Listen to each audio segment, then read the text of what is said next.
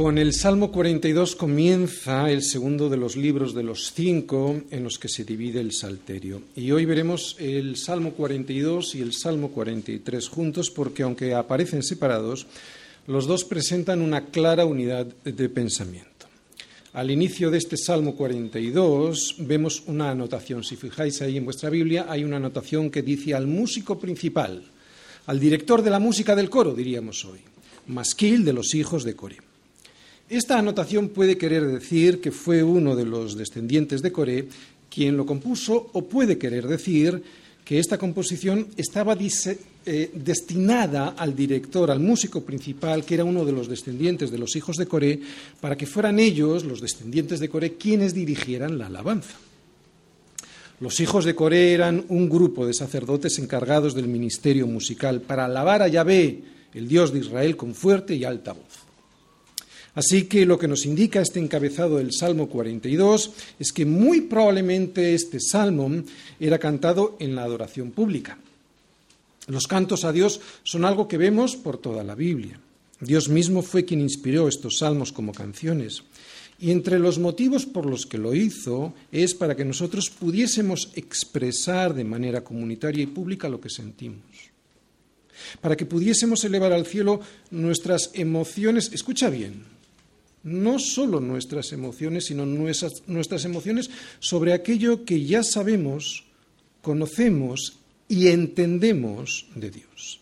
Así que sí, nuestras emociones le interesan a Dios y si a ti te da vergüenza cantar, yo te aseguro que a Él no le da ninguna vergüenza escucharte. Y si a Él, siendo Dios, no le da vergüenza, ¿por qué la tendrías que tener tú? Lo que acabo de decir es muy diferente a eso que hacen por ahí, sobre todo hoy en día en muchas iglesias, que basan todo en los sentimientos y en la manipulación de las personas a través de sus sentimientos. Pero no debiera ser así. Hay que saber quién es Dios para poder cantarle. Hay que saber quién es Dios, hay que saber quién soy yo, miserable, y hay que saber también y entender qué es lo que quiere Dios de mí. Es de esa manera, con entendimiento, como podremos expresar de verdad juntos y en armonía lo que sabemos de Él. Es así, sabiendo y entendiendo, cuando sí se le puede cantar sintiendo. ¿Entendemos? No solo es sentimiento, sentimiento lo tiene mucha gente. Es el entendimiento que Dios nos da a través de la palabra, como le podemos cantar a eso que entendemos. Y si lo hace el mundo con sus ídolos, ¿por qué no lo íbamos a hacer nosotros con nuestro Dios?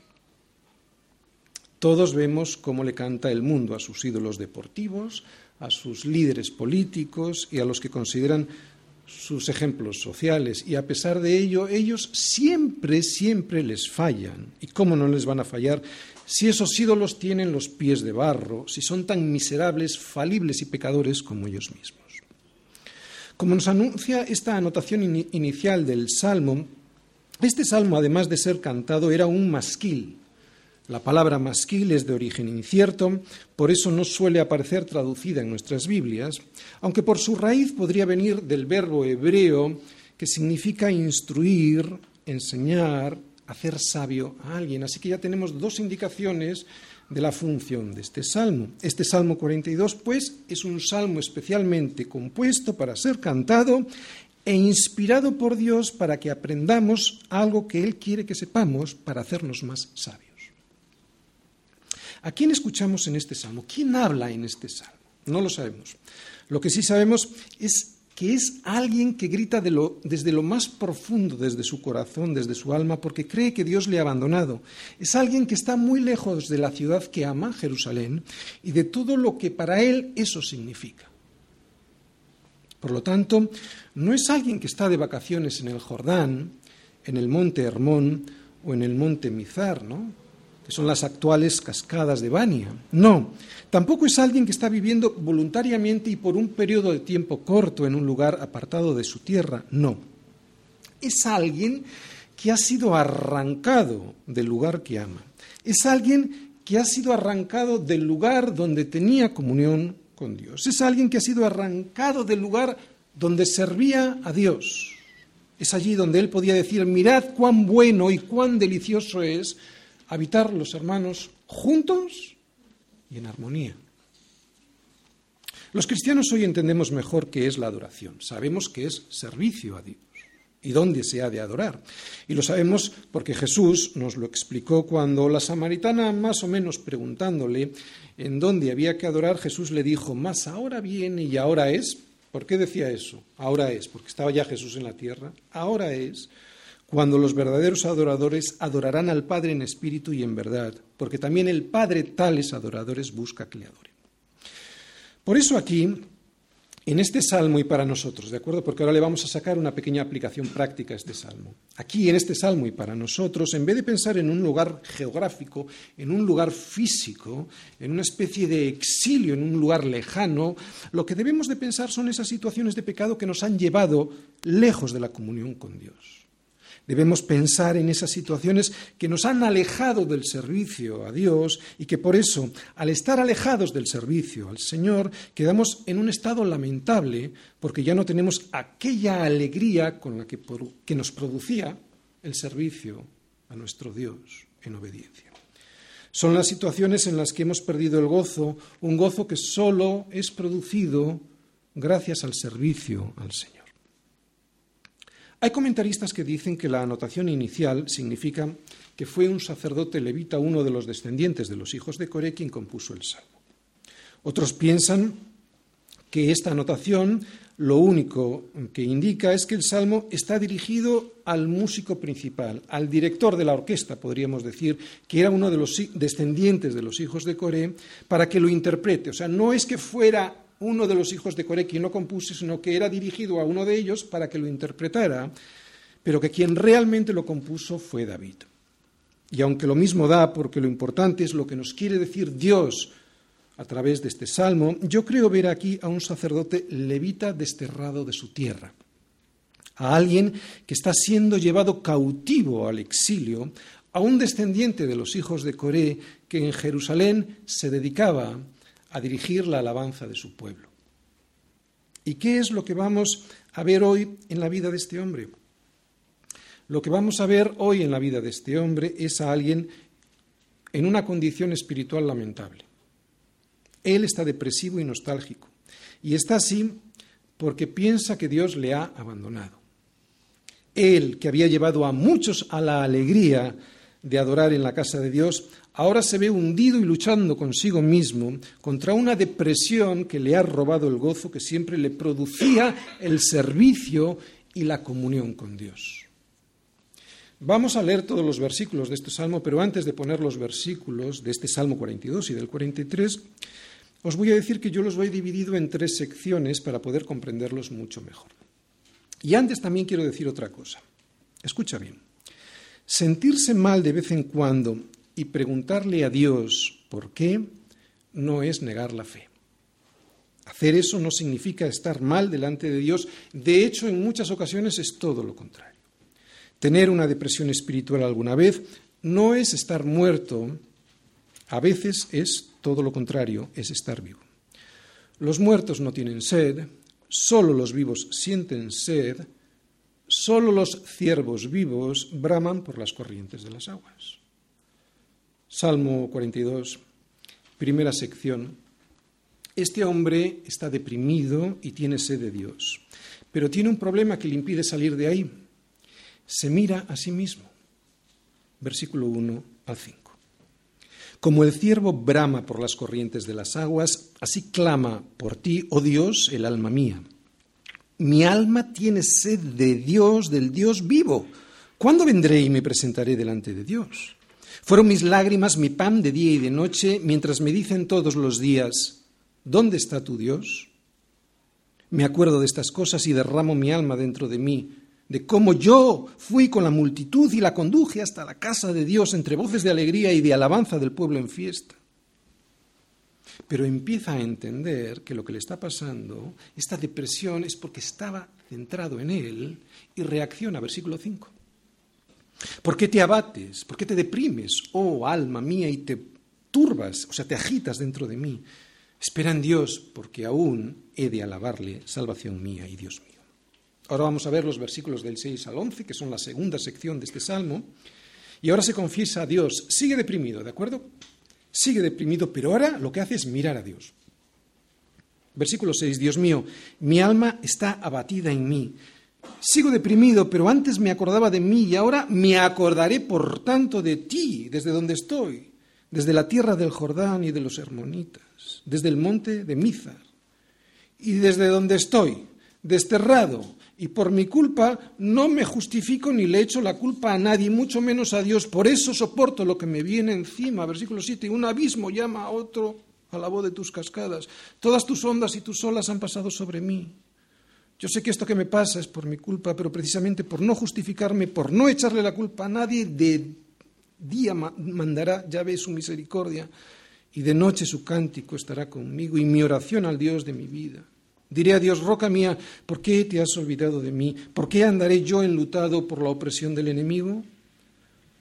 Como quien hiere mis huesos, mis enemigos me afrentan, diciéndome cada día, ¿dónde está tu Dios? Este hombre sigue entendiendo cada vez mejor lo que le está pasando, por eso vuelve a reaccionar correctamente. Versículo 11, ¿por qué te abates, oh alma mía, y por qué te turbas dentro de mí? Espera en Dios, porque aún he de alabarle salvación mía y Dios mío. Y ahora viene la tercera sección que yo he puesto, que es el Salmo 43, y ahora empieza a ver la victoria en Dios, ¿eh? apoyándose en Él. Fíjate, versículo 1. Júzgame, oh Dios, y defiende mi causa. Líbrame de gente impía y del hombre engañoso e inicuo. Ya no me apoyo en mí, ahora me apoyo en ti. Tú eres el Dios de mi fortaleza. ¿Por qué me has desechado? ¿Por qué andaré enlutado por la opresión del enemigo? Envía tu luz y tu verdad, éstas me guiarán, me conducirán a tu santo monte y a tus moradas. Entraré al altar de Dios, al Dios de mi alegría y de mi gozo, y te alabaré con arpa, oh Dios mío. ¿Por qué te abates, oh alma mía, y por qué te turbas dentro de mí? Espera en Dios, porque aún he de alabarle, salvación mía y Dios mío. Me miro a mí le miro a Él y me apoyo en Él. Este sería el esquema del Salmo y la solución, escucha bien, y la solución ante cualquier problema de depresión espiritual. Pero lo primero que quiero decir antes de empezar cualquier enseñanza o exhortación de la palabra es que la depresión a veces tiene un origen orgánico y las enfermedades de carácter orgánico debieran ser tratadas por un médico. Y en el caso de los cristianos, debieran ser tratadas por un médico que tuviera la precaución de consultar al pastor del paciente. ¿Por qué? Porque aunque la causa sea orgánica, siempre hay un componente espiritual. Lo hemos visto en el vídeo anterior. ¿No? somos solo un cuerpo, somos un cuerpo que no está separado de un alma y un alma que no está separada de un espíritu, espíritu que Dios ha puesto en nosotros, en nuestro corazón, para que podamos tener comunión con Él. Pero cuando la causa no es orgánica, sino solo espiritual, este salmo nos va a dar la pauta para salir de ella, de esa depresión. Si os habéis fijado, este hombre habla consigo mismo. Pero eso lo hacemos todos, ¿verdad? Muchas veces estamos hablando con nosotros mismos. De hecho, la mayor parte de nuestro tiempo nos lo pasamos hablando con nosotros mismos y en eso no hay ningún problema. Eso solo se convierte en un problema cuando a quien escuchamos al hablarnos es a nuestra propia opinión y no a lo que Dios tiene que decirnos en su palabra. Y esto es lo que vemos al principio del Salmo, en la primera sección que yo he separado. A alguien que está escuchándose a sí mismo y deprimiéndose. Él solo se anima cuando lo que oye no son sus pensamientos, su propia opinión sobre lo que le sucede. Él solo se anima cuando escucha lo que Dios tiene que decirle a eso que le sucede. A todos nos pasa, ¿no? Cuando nos vamos a dormir, al levantarnos o durante todo el resto del día, a todos nos vienen esos pensamientos que siempre nos recuerdan los problemas que nos rodean. Es en esos momentos cuando nuestro yo empieza a hablarnos a nosotros mismos y es entonces cuando puede presentarse en nuestra vida la depresión. Pero este sacerdote, y a pesar de que ya ha caído en la trampa de la depresión, sabe cómo salir de ahí. Él sabe que el mayor enemigo que tenemos todos nosotros no está fuera, está muchas veces dentro de nosotros mismos. Y ese enemigo es nuestro yo orgulloso, nuestro yo supersensible, nuestro yo egocéntrico. Ese yo que siempre está en primer lugar y por encima de todo y de todos, incluso por encima de Dios. Por eso este hombre, y en lugar de permitir a su yo egoísta, a su yo susceptible, que le siga destruyendo, le dice alto para allá. Ahora quien me va a hablar va a ser mi yo transformado. Ahora va a ser mi Señor quien me hable. En esta situación de depresión, el salmista se compara con un ciervo. Es un ciervo que brama, y además el bramido de este ciervo es un grito extremo de dolor profundo.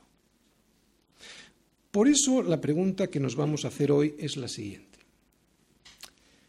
¿Por qué brama el ciervo? Muy sencillo. Porque está vivo y como está vivo tiene sed. Salmos 42 y 43. Versículo 1 y 2. Como el ciervo brama por las corrientes de las aguas, así clama por ti, oh Dios, el alma mía. Mi alma tiene sed de Dios, pero no de cualquier Dios, del Dios vivo. ¿Cuándo vendré y me presentaré delante de Dios?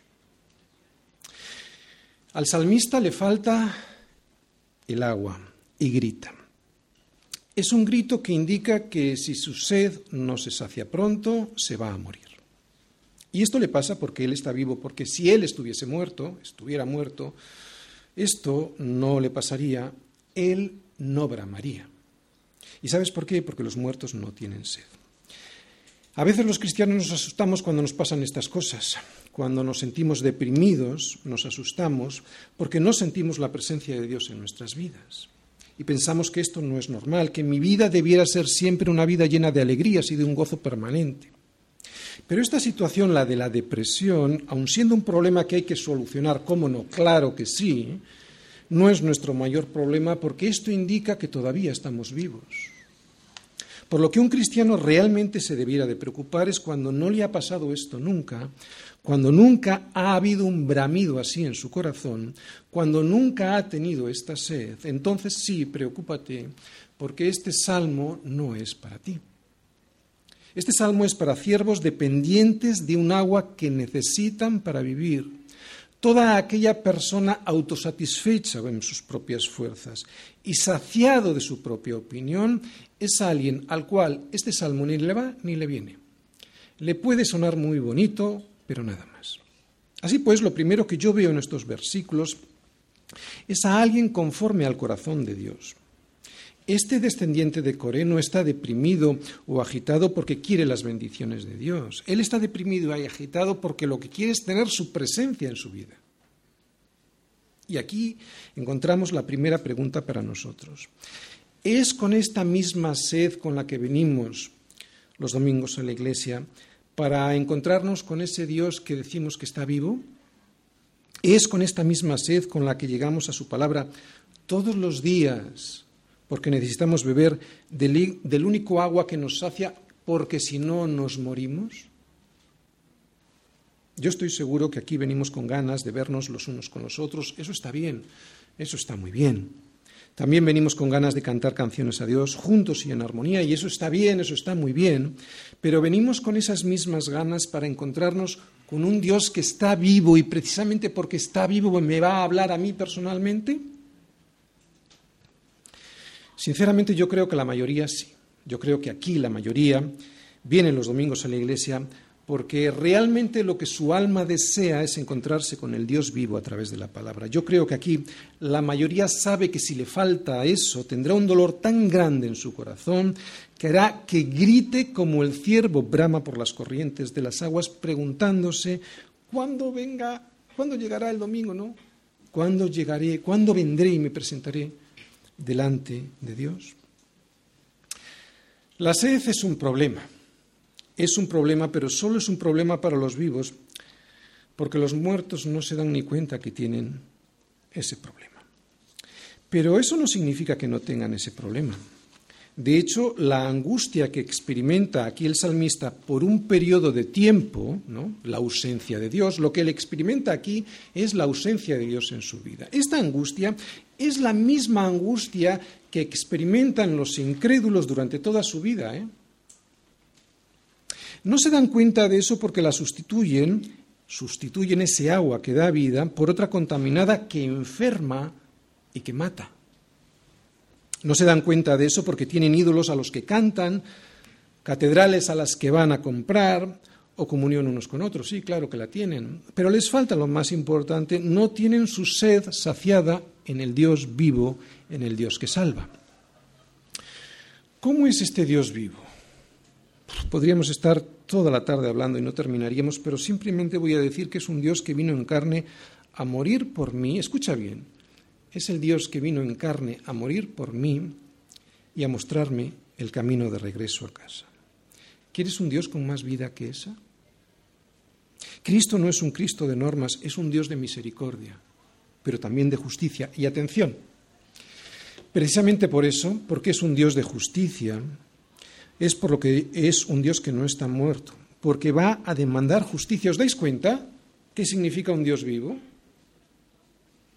No es un Dios que tengo y hago lo que me da la gana y no me va a demandar nada. Está vivo y como está vivo, va además de mostrar misericordia, va, va a demandar de mí justicia. Y ahí está el problema.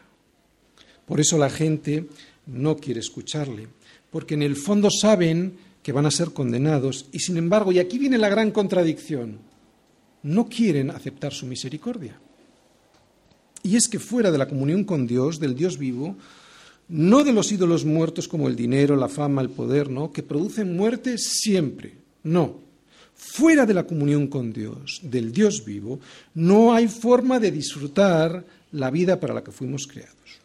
¿Y para qué fuimos creados en esta vida? Pues fuimos creados para darle la gloria a Dios. Fuimos creados para darle la gloria a Dios disfrutando en Él, fíjate tú, disfrutando en Él y no muriendo jamás. Pero este motivo es el de darle la gloria a Dios. Este motivo, que es para el cual fuimos creados, este motivo es por el cual la gente dice que pues que le resulta aburrido, no lo desprecia. Cuando resulta que este motivo, el darle la gloria a Dios, es lo que nos da la vida. Darle la gloria a Dios parece aburrido, pero disfrutar y darle la gloria a Dios son dos caras de la misma moneda. Escucha otra vez. Disfrutar de la vida de verdad y darle la gloria a Dios son dos caras de la misma moneda. El disfrute del hombre es darle la gloria a Dios. Y cuando tú le das la gloria a Dios, eso trae el disfrute al hombre. Cuando el hombre no quiere servir a Dios así, es cuando entra en una sed que le hace bramar. A todo ser humano, ¿de acuerdo? Cuando esto no lo hace alguien en su vida, servir a Dios dándole la gloria o darle la gloria sirviéndole, es cuando le empieza a entrar una sed y empieza a bramar por su, en su vida. Otra cosa es muy diferente es que este hombre que tiene esta sed pues la intente saciar con cosas que nunca le van a quitar la sed y además le van a terminar matando. Por eso les ves por ahí bramando, sí, pero por sexo, por drogas, por éxitos deportivos, por éxitos financieros, por ideologías políticas y siempre vuelven desesperados, sedientos, porque nada de eso sacia al hombre, solo el Dios vivo lo puede hacer. Solo el agua, el agua que es la palabra de Dios te quita la sed. Solo el agua que es el Espíritu Santo, ¿no? que inunda la vida del creyente, tiene el poder de refrescarnos con la presencia de Dios en nuestras vidas. Pero este descendiente de Coré, que siempre había tenido la presencia de Dios en su vida, ahora brama porque la ha perdido y no la encuentra. ¿Y sabes por qué no la encuentra? Porque está en donde no debía de estar por eso llora. ¿Y por qué no está en donde debía, estar? ¿Será por un exilio forzoso debido a los pecados del pueblo de Israel? No lo sabemos, porque el Salmo no lo indica, pero parece que esto es lo que se desprende del texto. Y para nosotros, ¿cuántas veces nos habrá pasado esto a nosotros, no? Algo así, que por no estar en donde debiéramos de estar, sufrimos las consecuencias y lloramos versículos 3 y 4. Fueron mis lágrimas mi pan de día y de noche. Mientras me dicen todos los días, ¿dónde está tu Dios? Me acuerdo de estas cosas y derramo mi alma dentro de mí, de cómo yo fui con la multitud y la conduje hasta la casa de Dios entre voces de alegría y de alabanza del pueblo en fiesta. En, estas, en estos versículos yo veo tres cosas, dos buenas y una mala. Lo primero que observo y que está bien es que este hombre derrama su alma porque no puede hacer aquello que siempre hacía. Este hombre está abatido porque no puede hacer aquello para lo cual fue enviado por el Señor, llevar a los demás ante su presencia. Y en nuestro caso, escucha bien, ¿se te ha derramado alguna vez el alma por dejar de hacer aquello para lo cual fuiste creado, que es llevar a los demás a los pies de Cristo? ¿Has estado alguna vez deprimido porque no has podido ser testigo de su gloria ante los demás? Porque es de esta depresión de la que habla el Salmo. ¿eh? No leas este Salmo pues porque te está pasando algo diferente en tu vida. Es de esto de lo que está hablando el Salmo. No está hablando de una depresión porque no te han ascendido en el trabajo o porque te ha dejado la novia o porque te duele la, uña izquierda del dedo derecho del pie izquierdo. No es por eso. Está hablando de una depresión producida porque no está haciendo aquello para lo que ha sido creado, que es llevar a los demás a los pies de Cristo. Es que confundimos, leemos este salmo y cualquier cosita que nos ha pasado en la vida, no es por eso. Lo segundo que observo y que también está muy bien es lo siguiente, que estar todos juntos no siempre es bueno. Lo que sí que es bueno es estar todos juntos y en armonía. Esto es lo que dice el Salmo 133.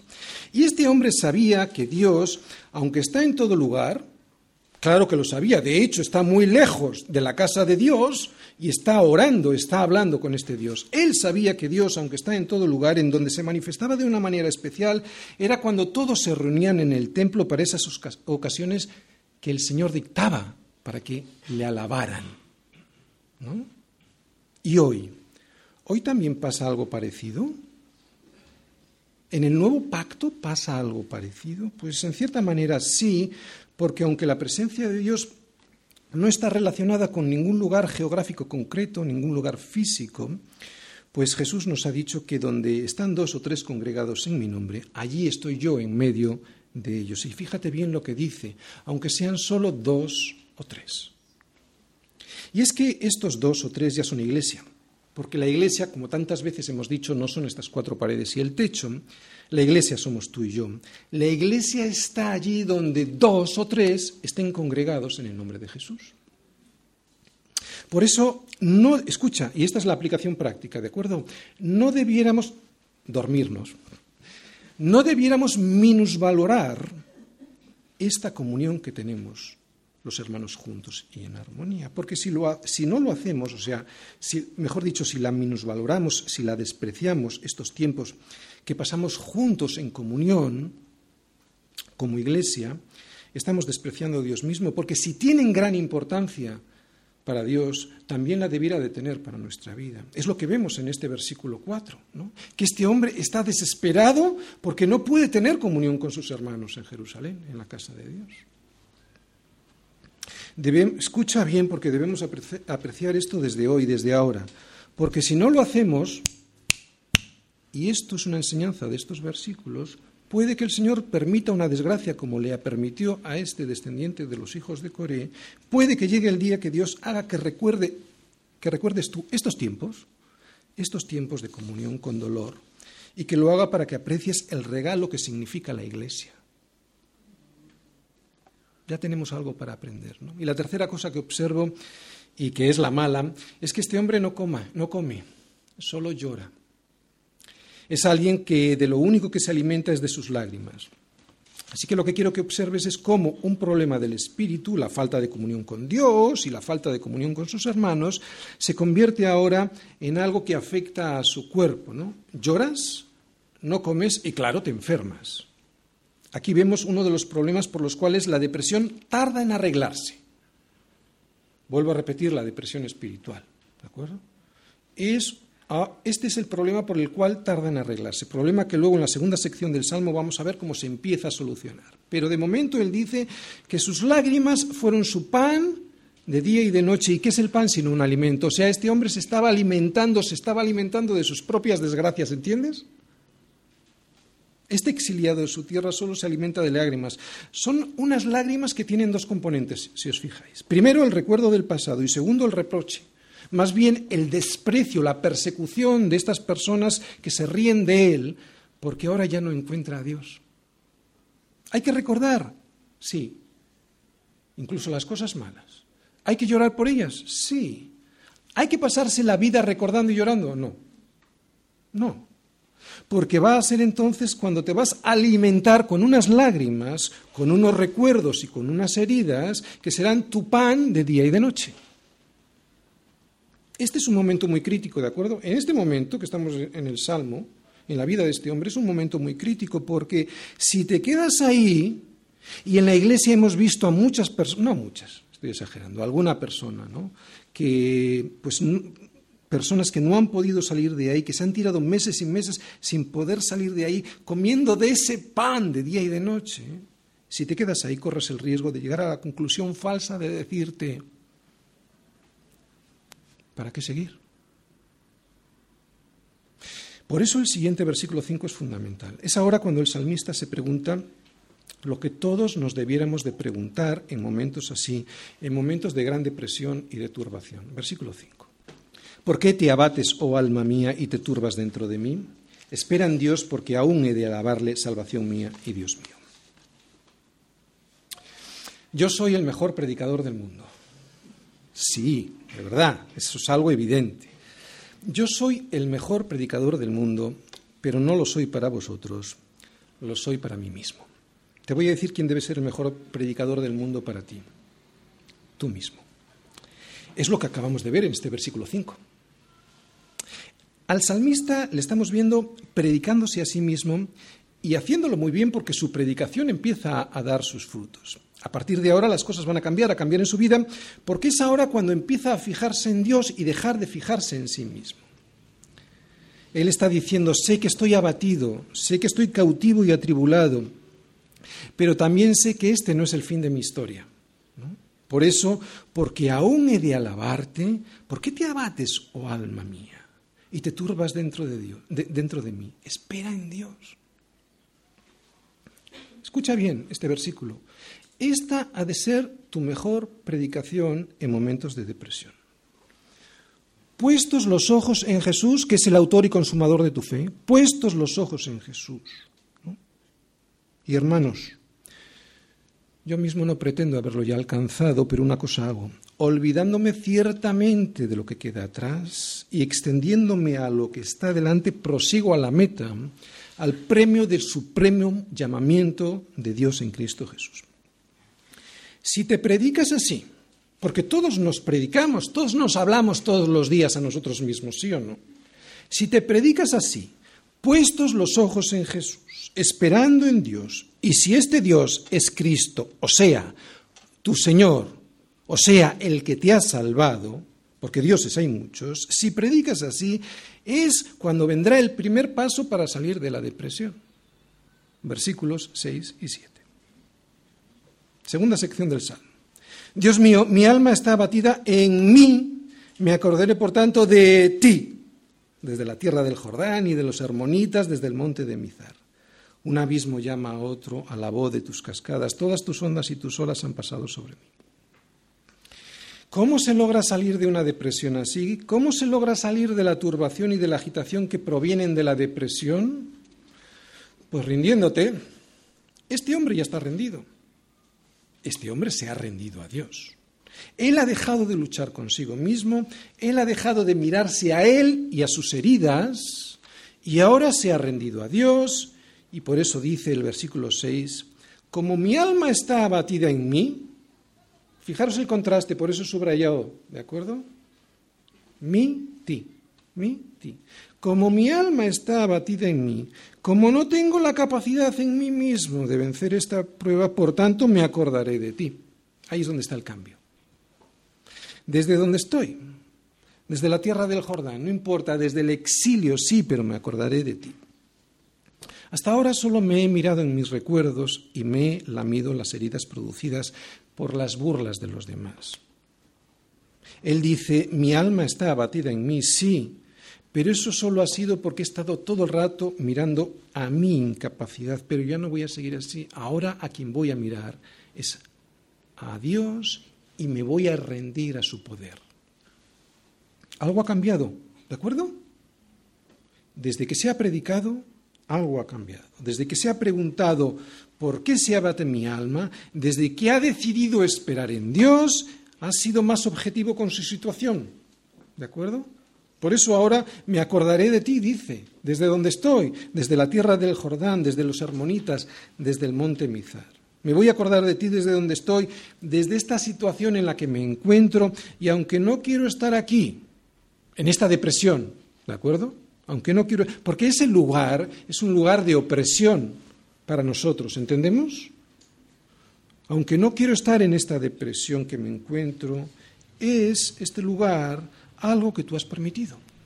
Y le voy a sacar partido. Por eso entiendo lo que me está sucediendo. Fíjate que tus cascadas, todas tus ondas y tus olas están pasando sobre mí. Resulta que lo que yo te pedía era agua para beber, para tener vida. Y el agua que me ha llegado no solo no me sacia, sino que me produce más tribulación. Pero entiendo que es algo que tú permites, entiendo que esto que me pasa es para que reaccione. Entiendo que esto que me pasa es lo mismo que le pasó a Jonás por desobediente, ¿os acordáis? Por rebelde. Por eso no me justifico. Es lo que está diciendo este hombre. De hecho, son palabras muy parecidas a lo que le pasó a Jonás, ¿no? Decía Jonás desde el vientre de gran pez. Me echaste a lo profundo en medio de los mares y me rodeó la corriente. Todas tus olas y tus ondas pasaron sobre mí. Entonces dije, desechado soy delante de tus ojos, mas aún veré tu santo templo. Es lo mismo que está diciendo nuestro salmista y que vamos a ver decirle versículos 8 al 10. Pero de día mandará Yahvé su misericordia y de noche su cántico estará conmigo y mi oración al Dios de mi vida. Diré a Dios, roca mía, ¿por qué te has olvidado de mí? ¿Por qué andaré yo enlutado por la opresión del enemigo? Como, que, como quien hiere mis huesos, mis enemigos me afrentan diciéndome cada día, ¿dónde está tu Dios? Algo interesante, estas quejas, estos porqués, son sus oraciones a Dios, ¿de acuerdo? Fíjate lo que dice el versículo 8, y mi oración al Dios de mi vida y empieza con porqués. Vuelvo a repetirlo, estos porqués no son quejas, son sus oraciones a Dios. Son la expresión delante de Dios de todo ese dolor que lleva sintiendo que se aumenta porque los que le retienen, aquellos que le están llevando al exilio, encima se burlan de él diciéndole cada día, ¿dónde está tu Dios? Esto mismo le pasó a Jesús en la cruz que se burlaban de él, y así también él le preguntaba al Padre, Dios mío, Dios mío, ¿por qué me has desamparado? En estas preguntas no hay pecado. En estas preguntas no hay pecado, pero se hace insoportable. Y se hace insoportable porque cuando los demás nos hacen esta acusación, uno también puede empezar a preguntarse lo mismo, ¿no? ¿Dónde está mi Dios? Y esa pregunta duele como un cáncer en los huesos. Por eso este hombre que parecía que había empezado a salir de la depresión vuelve a ella. ¿Dónde está tu Dios? Oye, ¿quién crees que hace esta pregunta? Aquí están unos enemigos diciéndole la pregunta. ¿Quién crees que hace esta pregunta? ¿Quién crees que hace esa pregunta sino el diablo? Es lo que le preguntó Jesús a Jesús en el desierto, ¿no? El diablo le preguntó algo parecido, con otras palabras, pero es lo que le preguntaba cuando decía que convirtiera esas piedras en pan, ya que tenía mucha hambre. muéstrame las evidencias, ¿dónde está tu Dios? Muéstrame las evidencias, ¿no? O mientras le injuriaban en la cruz le decían, si eres hijo de Dios, muéstranos las evidencias, ¿dónde está ahora tu Dios? ¿no? A otro salvo a sí mismo no se puede salvar. Si Él es el Rey de Israel, descienda ahora de la cruz y creeremos en Él. ¿Quién hace estas preguntas? sino el diablo. Te digo para que las deseches, ¿de acuerdo? ¿Dónde está tu Dios? Esto es lo que el enemigo siempre nos va a decir, aunque sea o a través de otras personas o a través de nuestra propia duda. ¿De acuerdo? Es el enemigo. El enemigo siempre buscando tu peor momento para atacar y tu peor momento suele ser el de la depresión espiritual. Pero el salmista no le echa la culpa a Dios. Él sabe que Él está ahí por su culpa, por eso le pide misericordia, que es lo que yo he subrayado. Y pide misericordia porque la misericordia es que me den aquello que no merezco. Así que en esta petición de misericordia vemos implícita algo. Vemos implícito el reconocimiento de que Él se merece estar en el lugar en el que está. Y esto ayuda a no echar la culpa a Dios, ayuda a aceptar la situación y ayuda a sacarle partido a esa situación preguntándole a Dios, ahora, ¿para qué quieres que yo esté aquí? ¿Entiendes? Él recuerda que había un predicador que le había sacado de una situación similar anteriormente. Era el mejor predicador del mundo, ¿os acordáis? Y el mejor predicador del mundo le va a decir que vuelva a fijarse en Dios, que vuelva a llevar todas sus cargas a aquel que las puede sobrellevar y darle esperanza. Versículo 11. ¿Por qué te abates, oh alma mía, y por qué te turbas dentro de mí? Espera en Dios, porque aún he de alabarle salvación mía y Dios. Oye, ¿por qué lo dice por segunda vez?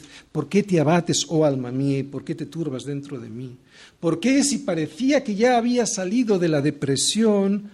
Pues porque, hermanos míos, tened por sumo gozo cuando os halléis en diversas pruebas. Y es que muchas veces vienen las pruebas, las diversas pruebas una detrás de otra. Hay un predicador por ahí alguien supuestamente cristiano que ha escrito un libro titulado Su mejor vida ahora. En español de España diríamos Tu mejor vida ahora. Es que aquí somos muy brutos, pero significa lo mismo, su mejor vida ahora. La tuya, tu mejor vida ahora. Es el típico libro, de la prosperidad y es una herejía. Esto es una mentira para los cristianos, aunque es una gran verdad para los incrédulos. Y es que ellos tienen su mejor vida ahora, porque luego llega el infierno. Pero nosotros no tenemos nuestra mejor vida ahora, ¿de acuerdo? Claro que no.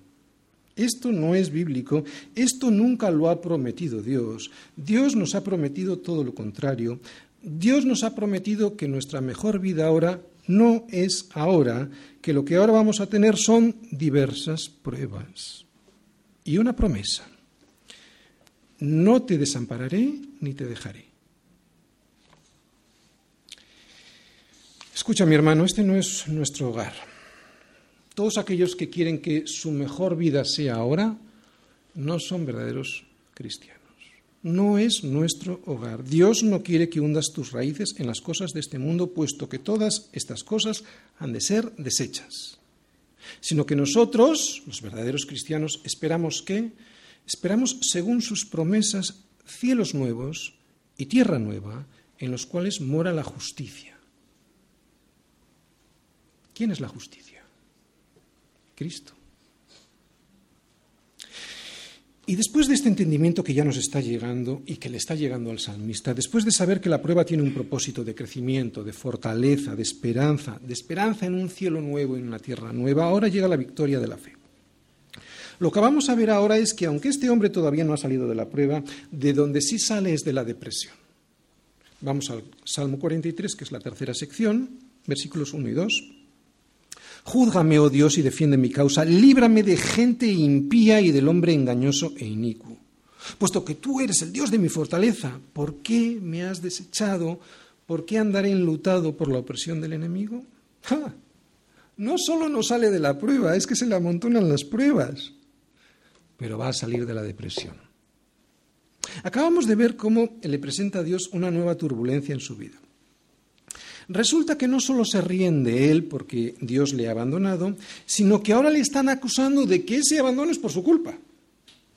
Por eso dice, Señor, júzgame tú, oh Dios, ¿no? y defiende mi causa. Sé tú quien dirima ¿Quién tiene la razón? ¿Será cierto que yo estoy cautivo aquí por un castigo, por algún pecado cometido? Señor, quiero que seas tú quien resuelva definitivamente mi situación, mi problema, puesto que tú eres el Dios de mi fortaleza y no quiero seguir enlutado por la opresión del enemigo. Por eso, versículo 3, envía tu luz y tu verdad, estas me guiarán, me conducirán a tu santo monte y a tus moradas. ¿Te das cuenta? Ahora ya no me hablo yo, ahora quien me va a hablar es tu luz y tu verdad. Estas me guiarán. Sigo en pruebas, pero tu luz y tu verdad me guiarán, me conducirán, me conducirán, está hablando del futuro, a tu monte santo, a tus moradas. Y si he cometido pecado, yo sé, ahora que tú has enviado tu luz, Ahora que tú has enviado tu verdad a mi vida, yo sé que si confieso mis pecados, tú eres fiel y justo para perdonar mis pecados y limpiarme de toda maldad. Por eso podré volver a estar en tu presencia. Por eso, versículos 4 y 5, entraré al altar de Dios, al Dios de mi alegría y de mi gozo, y te alabaré con arpa, oh Dios, Dios mío. Sí, sigo con problemas, pero ya no hay depresión. Por eso, versículo 5, ¿por qué te abates, oh alma mía, y por qué te turbas dentro de mí? Espera en Dios, porque aún he de alabarle, salvación mía y Dios mío. No hay más recaídas. Ya no hay más recaídas. Por fe sé que volverá el gozo a mi vida. Resumen. ¿Por qué brama el ciervo? Porque está vivo y tiene sed. Estás abatido, estás desanimado, estás turbado, pero todavía tienes sed de Él. Entonces tengo buenas noticias para ti, porque eso significa que estás vivo. Mucha gente cree que tener esta sed de Dios es de idiotas. Él te lo va a quitar todo. Ya no te diviertes, ya no buscas sexo, ya ni fumas ni bebes, solo tienes sed de un Dios que te lo quita todo. Pero yo te voy a contar mi experiencia. Te voy a decir lo que a mí me pasó cuando llegó un tiempo en mi vida en el que bramaba por Dios como brama un ciervo por las corrientes de las aguas. Solemos decir que al seguir a Cristo lo dejamos todo, todo y morimos con Él para poder resucitar con Él, y así lo digo yo también, porque en realidad esto es lo que ha sucedido en la vida de cualquier verdadero hijo de Dios. Pero aquí hay otra de las paradojas del Evangelio, porque parece que llegados a este punto, al de morir a uno mismo, uno lo pierde todo y no es así. Yo no perdí todo. Yo no perdí todo, en realidad no perdí nada, yo lo recibí todo. Al morir a mí mismo el Señor me dio su presencia en mi vida y con eso me lo regaló todo. Él restauró mi vida, encauzó a mis hijos, me devolvió a mi esposa, me libró de la avaricia y me regaló el gozo del ministerio. Y con todo ello recibí la vida, la vida de verdad. No, no. Yo no perdí nada. El Señor me lo entregó todo. Es cierto que cuando esté con Él recibiré más, pero aquí Él ya me lo dio todo. Todo lo que mi alma anhela, no puedo desear nada más. ¿Bramas por un agua así, un agua que si no te llega ya te mueres? Un agua que no sabes por dónde buscarla, porque los pozos por donde solías ir a buscarla se han secado, pozos que además tenían las aguas contaminadas de este mundo y que estaban produciendo enfermedades en tu vida y te mataban. ¿Bramas así? Pues entonces tengo buenas noticias para ti, porque a quien estás buscando es a Cristo. Hay mucha gente que va a las iglesias y creen que tienen sed y que por eso van a ser saciados. Pero atención, solo serán saciados aquellos que tengan una sed como la de este ciervo. Una sed que duele. Una sed que si no la apago ya, me mata. Si te da vergüenza pedir este agua, si te da vergüenza cantar de este agua, este, este salmo no está escrito para ti. Pero si esto no es así, si hay veces que te sientes tan abatido por no tener su presencia en tu vida, escucha y dile a tu corazón esto. Cuando pases por situaciones difíciles, predícate así. ¿Por qué te abates, oh alma mía? ¿Y por qué te turbas dentro de mí? Espera en Dios, espera en Dios porque aún he de alabarle salvación mía, Dios mío. Pablo mismo se pregunta esto en Romanos, ¿eh? Pablo mismo se lo pregunta con palabras similares. ¿Qué pues diremos a esto? A esto que nos ocurre a veces. ¿Qué diremos pues a esto? Si Dios es por nosotros, ¿quién contra nosotros? El que no escatimó ni a su propio Hijo, sino que lo entregó todo por nosotros, ¿cómo no nos va a dar también con Él todas las cosas? Por eso, ¿Quién acusará a los escogidos de Dios? ¿Quién acusará a los escogidos de Dios? Este hombre era un escogido de Dios que estaba siendo acusado. ¿Quién acusará a, estos, a los escogidos de Dios? ¿Estos demonios que me llevan al exilio? ¿Quién nos separará del amor de Cristo? ¿Tribulación o angustia o esta depresión que estoy pasando? ¿O persecución o hambre o desnudez o peligro o espada? Debemos aprender a echar toda nuestra ansiedad sobre Él, porque Él tiene cuidado de nosotros. Ni José se quedó para siempre como un esclavo en Egipto, el Señor lo levantó. Ni Jonás se quedó para siempre dentro del gran pez, Dios lo sacó para que predicara de nuevo. Ni Job pasó toda su vida enfermo y desahuciado, sino que Dios lo restauró en gran manera. Pero para esto, para esto, para esto hay que tener sed, una sed del Dios vivo que si no la sacias.